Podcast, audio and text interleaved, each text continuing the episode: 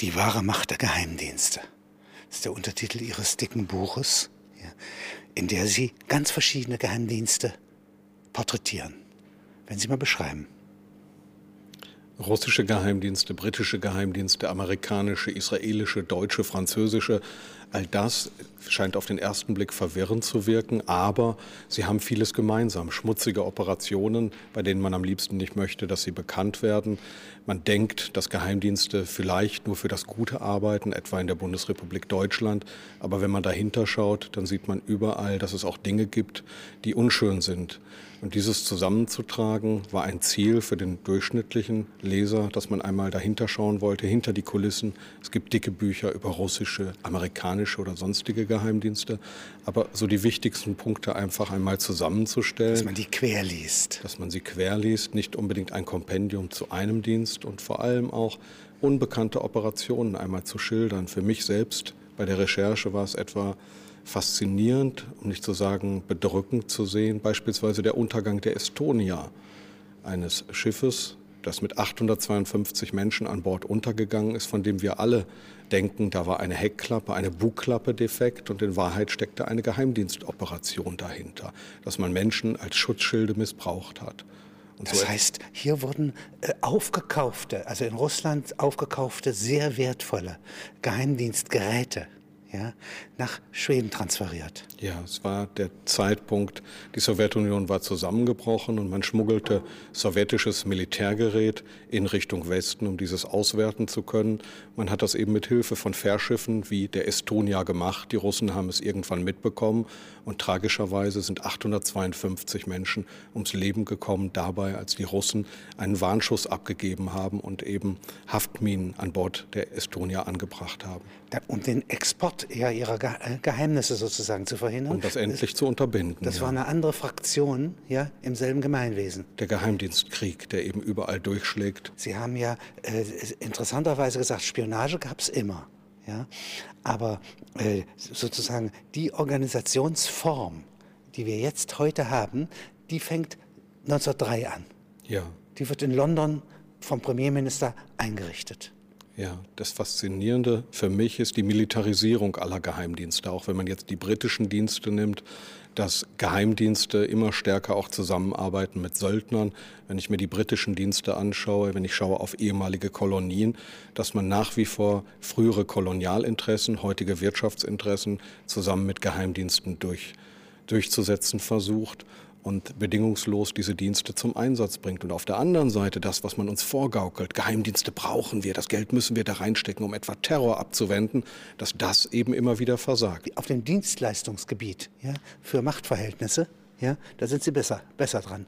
Ja, in jedem Fall. Unterstützung von politischen Zielsetzungen, Unterstützung von wirtschaftlichen Zielen, etwa Rüstungsexport ist eines dieser Ziele bei Franzosen, bei Briten, bei Amerikanern, dort eben zu helfen, dort zu sehen, dass man Aufträge bekommt zur Sicherung des nationalen Interesses von Arbeitsplätzen, diese zu garantieren, dass man dort eben auch Geheimdienste bedingungslos einsetzt, aber dass sie beim auf dem Gebiet von Aufklärung, was traditionell eigentlich die Aufgabe von Nachrichten oder Geheimdiensten ist, ähm, Gefahren abzuwehren, offenkundig versagen, wie wir ja überall in der Welt sehen, ob das Russen sind, die Anschläge angeblich von Tschetschenen nicht abwehren können, wobei mein Eindruck ist, dass viele dieser Anschläge, die es in Moskau gegeben hat, eigentlich von russischen Geheimdiensten selbst verübt worden sind, dass man also Häuser und Wohnungen. Um seine eigene Wichtigkeit hervorzuheben, also man braucht sich ja? um Hass gegen Tschetschenen zu schüren, auf der einen Seite und auf der anderen Seite Geheimdiensten eine neue Bedeutung zukommen zu lassen, dass die Präsidenten ihnen nicht die Gelder kürzen, sondern immer mehr Geld reinstecken, immer neue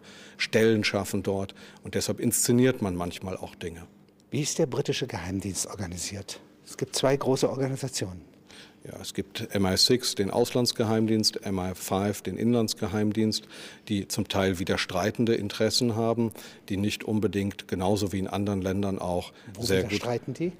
Ja, wenn es um Auslandsaufklärung geht, dann kann das zum Teil sowohl MI5 machen als auch MI6 und genauso wie amerikanische Dienste miteinander rivalisieren, wie die CIA einen neuen Gegner hat in den Reihen der Defense Intelligence Agency, also einem Geheimdienst aus dem Militärapparat, jeder will die meisten Stellen haben, jeder will angeblich die besten Aufklärungsergebnisse liefern. Das ist bei den Briten nicht anders. Und von daher gibt es dort auch eine sehr starke Rivalität unter den Diensten, die eigentlich nach außen hin weniger bekannt ist. Und man tauscht, in, tauscht untereinander Informationen nicht hundertprozentig aus. Das ist übrigens nicht nur typisch für die britischen Dienste untereinander, sondern auch für alle anderen Staaten, die ich mir angeschaut habe, dass man Erkenntnisse hat, aber mit anderen im eigenen Land nicht teilt und dass dieses natürlich unheilvoll sein kann für den Steuerzahler. Nun spielt ja für englische äh, Beziehungsnetze Afrika immer noch eine große Rolle. Man hatte den Sohn von äh, Mrs. Thatcher ja, in äh, Simbabwe ja, äh, vor Gericht. Äh, die, äh, da wollten Söldner äh, eine ganze Republik, ehemalige Spanisch-Guinea, das ist nicht nur für die Briten typisch, das haben die Franzosen auch gemacht über Söldner, das haben Belgier versucht. Das ist also typisch für Geheimdienste auch, dass man versucht, in ehemaligen Kolonien äh, Interessen durchzusetzen. Kleinere Objekte. Kleinere Objekte, was die Franzosen äh, lange Zeit auch gemacht haben und wahrscheinlich in der Gegenwart auch noch machen. Da spielen sehr häufig Rohstoffinteressen eine große Rolle. In Afrika eben beispielsweise Ölinteressen, wenn ich nach Westafrika, wenn ich nach Nigeria gehe, nach Angola gehe oder sonstige Rohstoffinteressen wie etwa Kupfer und andere Dinge, die für die westlichen Industriestaaten von großem Interesse sind. Manchmal aber auch wie bei den Komoren. Ja, nicht? Äh, eigentlich auch ein sentimentales Interesse. Das heißt also, da sind eigentlich doch nur Willen äh, aus der Kolonialzeit. Da ist ja kein Rohstoff vorhanden, aber das ist auch schon ein Ziel ja, äh, der Besitzergreifung. Sicherlich. Also vor allem ähm, Staaten befreundet zu halten, wenn sich Regierungen abwenden von ihren früheren Kolonialmächten, wieder Regierungen dort hinzuputschen, die den Staaten, den westlichen Staaten freundlich gesinnt sind. Beschreiben Sie mir doch mal den französischen Geheimdienst. Das ist ja auch nicht nur einer.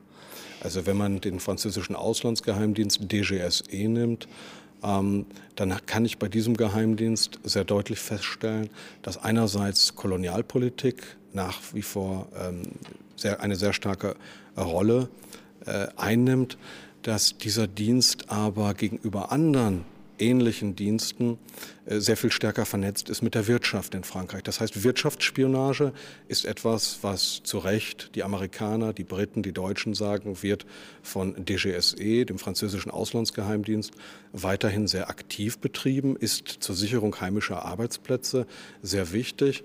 Und wir haben einen Fall, einen typischen Fall etwa, dass in Houston in Texas der französische Generalkonsul eines Tages dabei beobachtet wurde, wie er in einer Villengegend, dort wo also Geschäftsleute lebten, Müll eingesammelt hat, in seinen Van eingeladen hat. Also Geschäftsführer wohnten dort und da gab es Neighborhood Watch, das heißt ein Nachbar hat auf den anderen aufgepasst und dann davor ein französisches Diplomatenfahrzeug. Immer dann, wenn der Müll eingesammelt werden sollte, vor, hat diesen Müll eingesammelt, mitgenommen. Das hat die Neighborhood Watch mitbekommen. Und dann kam man letztendlich dahinter, dass es der Wirtschaftsspionage diente. Man wollte also vertrauliche Dokumente oder was die einzelnen Firmen vorhaben, in die Hand bekommen. Und der französische Generalkonsul, als er vom FBI befragt wurde, sagte, na ja, äh, also auf die Frage hin, warum sammeln Sie denn den Müll dort ein? Na ja, wir hatten eigentlich eine Grube für ein Schwimmbad bei uns in der Residenz ausheben lassen. Meine Frau hat sich anders entschieden und wir suchen jetzt kostengünstig Material zum Verfüllen dieser Baugrube. Dann hat man ihn klammheimlich abgeschoben. Äh, die Franzosen sind also sehr findig, was Spionage angeht. Und es geht nicht nur äh, mit technischen Möglichkeiten oder mit Agenten, sondern man kommt auf viele Ideen dort bei den Franzosen. Und das wäre ein Geheimdienst, der auch in Afri Westafrika beispielsweise in der Elfenbeinküste zuständig wäre. Der wäre auch zuständig im Nahen Osten. Ja, ja die Franzosen sind überall in der Welt, in den Wenn Gebieten. Atom-U-Boote äh, französischer Bauart, also Terrible, Le Triomphant, ja, Ziele brauchen, würden die ermittelt durch diesen Geheimdienst. Ja, sicherlich. Das sehen wir derzeit auch bei den Kriegsvorbereitungen gegen die Islamische Republik Iran, dass Staaten, äh, in diesem Fall eben vor allem Großbritannien und äh, der Bundesnachrichtendienst neben Israelis und Amerikanern auch bei der partnerschaftlichen Zusammenarbeit zu Rate gezogen werden, wenn es geht, eben auch die Franzosen. Das heißt, ich habe Dienste, die nicht nur für sich selbst arbeiten, sondern auch für andere Auftragsarbeiten erledigen. Das machen die Franzosen auch, das haben sie immer gemacht. Der zweite Geheimdienst, den Sie haben? Ähm, wir haben einen Inlandsgeheimdienst in Frankreich, wir haben einen technischen Geheimdienst, der übrigens zum Teil mit dem Bundesnachrichtendienst sehr eng zusammenarbeitet. Technischer Geheimdienst heißt was? Technischer Geheimdienst heißt, dass man Satellitenspionage betreibt, dass man Abhörstationen hat, um fern der eigenen Heimat, also fern von Frankreich, äh, etwa Telefongespräche abzufangen, Faxe abzufangen, E-Mail-Verkehr abzufangen. Solche Horchposten teilt man sich. Die Deutschen haben etwa mit China einen gemeinsamen Horchposten. Die Franzosen haben mit der Schweiz zusammen einen gemeinsamen Horchposten in den Alpen. Dass man diese Erkenntnisse, die bei der technischen Aufklärung gewonnen werden, abfängt, dann in eine Auswertungsabteilung einspeist. Aber die Ergebnisse, die Ergebnisse sind so miserabel und so schlecht, denn es gibt ein gigantisches Datenaufkommen. Wer soll das alles lesen? Wer soll das alles auswerten? Offenkundig sind da nur immer wieder Zufallsfunde dabei und es wird in der Öffentlichkeit so beschrieben, als ob jeder von uns bedroht ist. Aber die ungeheuren Datenmengen kann heutzutage niemand mehr in Echtzeit, das heißt zeitgleich, wenn etwas gesprochen oder verschickt wird, auswerten. Das ist ein Problem, vor dem nicht nur die Franzosen stehen. Wir haben beispielsweise beim Bundesnachrichtendienst etwa 20, höchstens 30 Personen, die in einer Schicht solche abgefangenen Nachrichten auswerten. Das heißt, bei diesen Millionen Gesprächen, die geführt werden mit Bezug zur Bundesrepublik Deutschland, kann man das gar nicht alles wirklich innerhalb weniger Stunden bewältigen und auswerten. Der russische Geheimdienst hat ja eine sehr lebhafte Entwicklung hinter sich. Also das war früher KGB, Ausland, ja, und äh, dann, das wurde ja zum Teil zerschlagen. Ja, dann habe ich FSB, SWR, FAPSI, den technischen Dienst, der pro forma vor einiger Zeit wieder abgeschafft wurde. Aber es ist interessant zu sehen, wenn man sich die Liste anschaut, wer früher beim KGB war und wer heute in Regierungsstellen sitzt. Das heißt, wir haben viele oder bei der Wirtschaft. In der Wirtschaft ja, sind den, viele. Bei den großen Unternehmen, ob das nun Gazprom ist oder andere, dass ich sie durchsetzt habe mit Personen, die früher beim KGB waren. Wenn Sie die Seitenzahl Ihres Buches nehmen, dann kann man sagen, dass den amerikanischen Diensten äh, eigentlich die meisten Seiten gewidmet sind. Ja, sie sind ja auch sehr fleißig in der Welt. Äh, das sind ja ganz verschiedene. Das ist der CIA, ja, wenn Sie mir dessen Status mal im Moment beschreiben. Die sind dabei zu verlieren an Boden, erheblich zu verlieren. Das hängt damit zusammen. Sie haben unter Clinton schon verloren. Ja, aber es hängt derzeit damit zusammen, dass die amerikanische Regierung verstärkt auf den Militärgeheimdienst Defense Intelligence Agency DIA setzt und die CIA zurückfährt. Da gibt es eine Rivalität. Äh, der amerikanische Verteidigungsminister baut seine, seinen eigenen Geheimdienst auf und will von der CIA eigentlich immer weniger wissen. Ähm, die CIA ist dabei sicherlich zu verlieren, im Gegensatz zu den anderen Diensten, die man aber viel weniger kennt. Den technischen Diensten, National Security Agency, NSA, kennt kaum jemand. Das FBI wiederum. Das ist ein riesenhaftes Beobachtungssystem aus dem Orbit und mit allen anderen Mitteln. Gewissermaßen, das ist sozusagen die technische. Äh, die NSA ist diejenige. Oder haben die auch Agenten? Die NSA hat auch Agenten, aber der Schwerpunkt besteht auf 120 sogenannten geostationären Satelliten, also Satelliten, die um die Erde kreisen. Das heißt etwa Telefongespräche auch auswerten. Die haben in Fort Meade im Bundesstaat Maryland etwa 40.000 Menschen stationiert und ziehen derzeit nach Denver in Colorado mit einem kleinen Teil um. Die NSA, das ist diejenige Abteilung, die auch amerikanische Staatsbürger in den vergangenen Monaten illegal abgehört hat. Und die CIA, über die wir eben gesprochen haben, äh, gerät immer mehr ins Hintertreffen. Vor allem sind sehr viele Mitarbeiter bei der CIA sehr unzufrieden. Ich habe also gesprochen mit äh, Michael Scheuer, der lange Zeit die sogenannte Bin Laden Hit Unit leitete. Das heißt, die Einheit, die eigentlich für die Ergreifung von Bin Laden zuständig war, oder Robert Baer, der war lange Zeit Operationsleiter. Viele verlassen vollkommen frustriert in den vergangenen Monaten und gegenwärtig die CIA, weil sie sagen, a, wir werden gezwungen, bestimmte politische Vorgaben von Herrn Bush zu erfüllen, das möchten wir nicht. Und auf der anderen Seite werden die Gelder nur in vorrangige Projekte gesteckt, die nicht erfolgversprechend sind, wie etwa die Jagd auf Bin Laden, was derzeit aussichtslos ist, weil solange die Pakistanis nicht tatsächlich mitarbeiten, haben die Amerikaner, haben die Amerikaner keine Chance. Warum arbeiten die tatsächlich nicht mit? Sie geben doch vor, mitzuarbeiten. Ja, die Pakistaner, äh, der pakistanische Geheimdienst ISI, Interstate Intelligence, ist eben durchsetzt mit Personen, die selbst Islamisten sind oder die Osama bin Laden und jener Denkrichtung sehr nahestehen. Man gaukelt den Amerikanern vor, dass man hundertprozentig mit ihnen zusammenarbeitet, macht das aber in der Realität nicht. Die Amerikaner, diejenigen, mit denen ich gesprochen habe, sind sich absolut sicher, dass man Personen wie Osama bin Laden sehr schnell fassen könnte, weil viele in den Reihen der pakistanischen Dienste wissen, wo er ist, dass man ihn aber schützt, ebenso wie Mullah Mohammed Omar, den Taliban-Führer und andere. Das heißt, die Pakistaner sind offiziell befreundet mit den Vereinigten Staaten, aber hinter den Kulissen arbeitet man gegen die Amerikaner. Sie sind ihnen eigentlich verhasst, vor allem in den Reihen der pakistanischen Geheimdienste.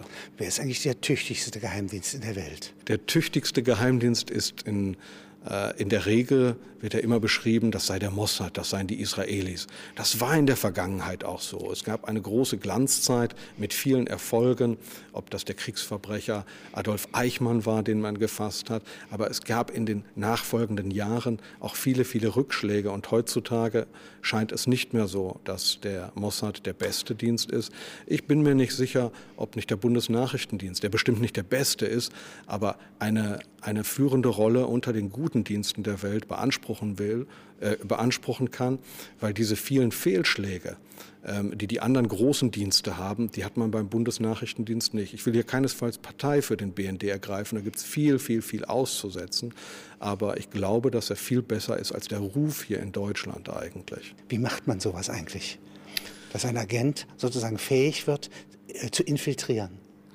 Äh, das kann man sehr gut machen, wenn man große ethnische Minderheiten im Land hat, die auch zu diesem Land stehen. Und die Amerikaner haben ja große ethnische Minderheiten. Ob das etwa Latinos sind, also Mexikaner, äh, ob das Iraner sind.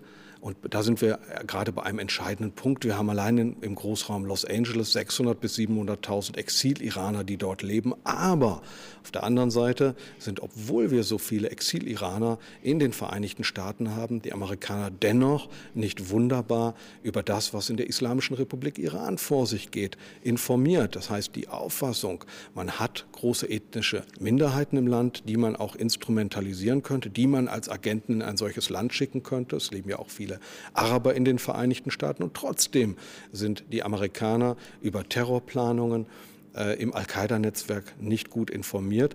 Ich glaube, dass es nicht nur den Amerikanern verdammt schwerfällt, andere Gesellschaften so zu infiltrieren, weil es ihrer Mentalität widerspricht. Human bedeutet Human Intelligence, das heißt das, was ich durch eine menschliche Quelle gewinne, im Gegensatz zu äh, Signals Intelligence, das, was ich durch reine Technik bekomme. Und Human ähm, vor dem 11. September haben die Geheimdienste dieser Welt, und zwar eigentlich alle, nur noch einen sehr geringen Teil über die echten Agenten, die wir aus James Bond-Filmen kennen, bezogen. Man hat immer stärker auf Technik gesetzt und gesagt, wir fangen Gespräche ab, Faxe ab, E-Mails ab. Ähm, was sich als verhängnisvoll erwiesen hat. Nur noch etwa 10, 15 Prozent stammte aus menschlichen Quellen. Heute setzt man wieder verstärkt auf Human Intelligence, bildet neue Agenten aus. Aber es gibt eben viele Gebiete, auf denen menschliche Agenten auch versagen. Da sprachen wir eben drüber, andere Gesellschaften zu infiltrieren. Äh, dazu bedarf es Jahre. Ein Beispiel dafür. Sie möchten in Afghanistan oder Sie wollten in Afghanistan ein Trainingscamp von Al-Qaida infiltrieren. Gehen wir einmal in die Realität. Was muss denn ein Agent alles können? Der kann doch nicht da anmarschieren und kann sagen, guten Tag, ich möchte eine Zeit hier leben. Er muss sich selbst verleugnen. Er muss äh, ohne Kontakt zu seinen Freunden, zu seinen früheren Freunden über Monate, wenn nicht über Jahre leben unabhängig sein von seiner Kultur. Er kann nicht mal einfach ins Kino gehen. Er kann seine Familie nicht anrufen. Er muss wenn eine Geschichte haben. Ja, ja und wenn er ständig Durchfall hat, dann, wenn er ständig Durchfall hat, dann kann er nicht Medikamente irgendwo mal schnell beziehen. Er muss Nahrungsmittel zu sich nehmen, die er nicht gewohnt ist. Das heißt, kurzum, er muss Entbehrungen auf sich nehmen. Und ich kenne keinen westlichen Agenten, egal von welchem Geheimdienst, der willens wäre, über Monate, wenn nicht über Jahre, all das auf sich zu bürden. Denn so viel im Interesse des eigenen Landes, sich selbst zu verleugnen, da ist mir niemand bekannt. Und deshalb sind wir auch so erfolglos dabei. Open Source Intelligence ist etwas sehr Spannendes, weil wir immer denken, Geheimdienste arbeiten nur, indem sie Kommunikation abfangen oder aber menschliche Agenten einsetzen. Dabei ist der Großteil der Informationen, die bezogen werden, eigentlich öffentlich zugänglich. Das heißt, wenn ein deutscher Agent im Kongo oder in der Islamischen Republik Iran sitzt, dann wird sehr viel aus dem, was im Radio dort kommt, was in Zeitungen kommt, was eigentlich öffentlich zugänglich ist, gesammelt und anschließend ausgewertet. Und die Vorstellung ist vollkommen abwegig, dass Geheimdienste nur Tresore aufbrechen, andere Personen bestechen. Das macht eigentlich nur 10, maximal 15 Prozent der Geheimdienstarbeit aus. Das heißt, eigentlich so wie Journalisten auch arbeiten, mit offenen Quellen diese auszuwerten, möglichst viel aus offenen Quellen zu beziehen, ist eine der Hauptaufgaben erstaunlicherweise von Geheimdiensten auch. Es gibt hier Perspektivagenten. Die machen, das sind keine Spione, sondern das sind Einflussagenten. Die werden eingeschleust, äh, steigen eine äh, Karriereleiter aufwärts und sind meinetwegen irgendwann mal äh, Verteidigungsminister eines fremden Landes mhm. und können einen Rüstungsauftrag gemeinsam mit anderen erteilen es kann entscheidend sein. Ja, aber sie werden nicht immer von vornherein so angeworben, dass sie es selbst wissen. Gibt es so etwas wie Fortschritt, so etwas wie Evolution in den Geheimdiensten, dass man sagt, also in 40 Jahren wird das sozusagen weiterentwickelt sein, ganz was Neues finden? Also die Militarisierung der Geheimdienste, das ist etwas, was mir auffällt, unabhängig von einer Nationalität oder von einer Himmelsrichtung. Militarisierung, dass man verstärkt äh, zu Überwachungsmaßnahmen, die wir vor 10, 20 Jahren Vernichtungsmaßnahmen hinzufügt. Ja, dass man äh, Dinge äh, in die Geheimdienstprogramme aufnimmt, wo vor 20 Jahren ein Aufschrei des Entsetzens äh, beispielsweise durch die Bundesrepublik Deutschland gegangen wäre. Überwachungs, die Diskussion, Überwachungskameras, biometrische Daten, was auch immer, in Geheimdienstpoole einzuspeisen. Diese Militarisierung, so nenne ich es, das nehme ich mir heraus, ist etwas, was wir leider überall finden. Ansonsten glaube ich nicht, dass sich bei Geheimdiensten etwas geändert hat oder ändern wird. Beispiel der Einsatz von sogenannten Sexagenten oder wie Sie es auch immer nennen wollen, dass man Menschen bei ihren Trieben versucht, etwa zu packen, dass man versucht, sie mit Prostituierten, bei Männern etwa, äh, in Kontakt zu bringen, sie filmt und hinterher erpressbar zu machen versucht, zu erpressen versucht. Übrigens ein Beispiel, der frühere indonesische Staatspräsident Sukarno wurde vom KGB mit jungen Mädchen zusammengebracht. Bei seinem Besuch in Moskau. Bei einem Besuch in Moskau. Das, eine Orgie da veranstaltet, eine Orgie, also ihm zu gefallen. Er war ganz begeistert und das KGB rieb sich die Hände und dachte, jetzt können wir den Mann anschließend wunder, wunderbar erpressen. Er und wird er hat, in einen Kinosaal geführt. Er wird dann in einen Kinosaal geführt und man denkt, jetzt wird er blass und er ist jetzt gefügig und wird alles mit sich machen lassen. Nein. Nein, das passierte nicht. Er klatschte sich auf die Schenkel vor Lachen. Ich möchte gerne Kopien haben davon, wenn er das zeigt, ja, im eigenen Land. Einen solchen potenten Staatspräsidenten wollten die Indonesier, sagt er, immer schon haben. Ja, War ja. das Bluff? Äh, ich weiß es das nicht, weiß ob das man nicht, aber auf jeden Fall eine mögliche Antwort, ja, nicht? Weil wenn man dem nicht folgt, ja, ist das die einzige Gegenwehr. Das ist die einzige Gegenwehr. Wenn man einmal in diese Fallen hineingegangen ist, kommt man für den Rest des Lebens nicht mehr hinaus. Honigfalle nennen Sie das. Honigfalle, ja. Ja. Das gibt es aber bei allen Geheimdiensten. Das ist nichts, was speziell wäre, etwa für die Russen. Das haben alle gemacht, ob das Italiener, Deutsche, Franzosen, Briten sind, Israelis. Das wird auch weiterhin gemacht.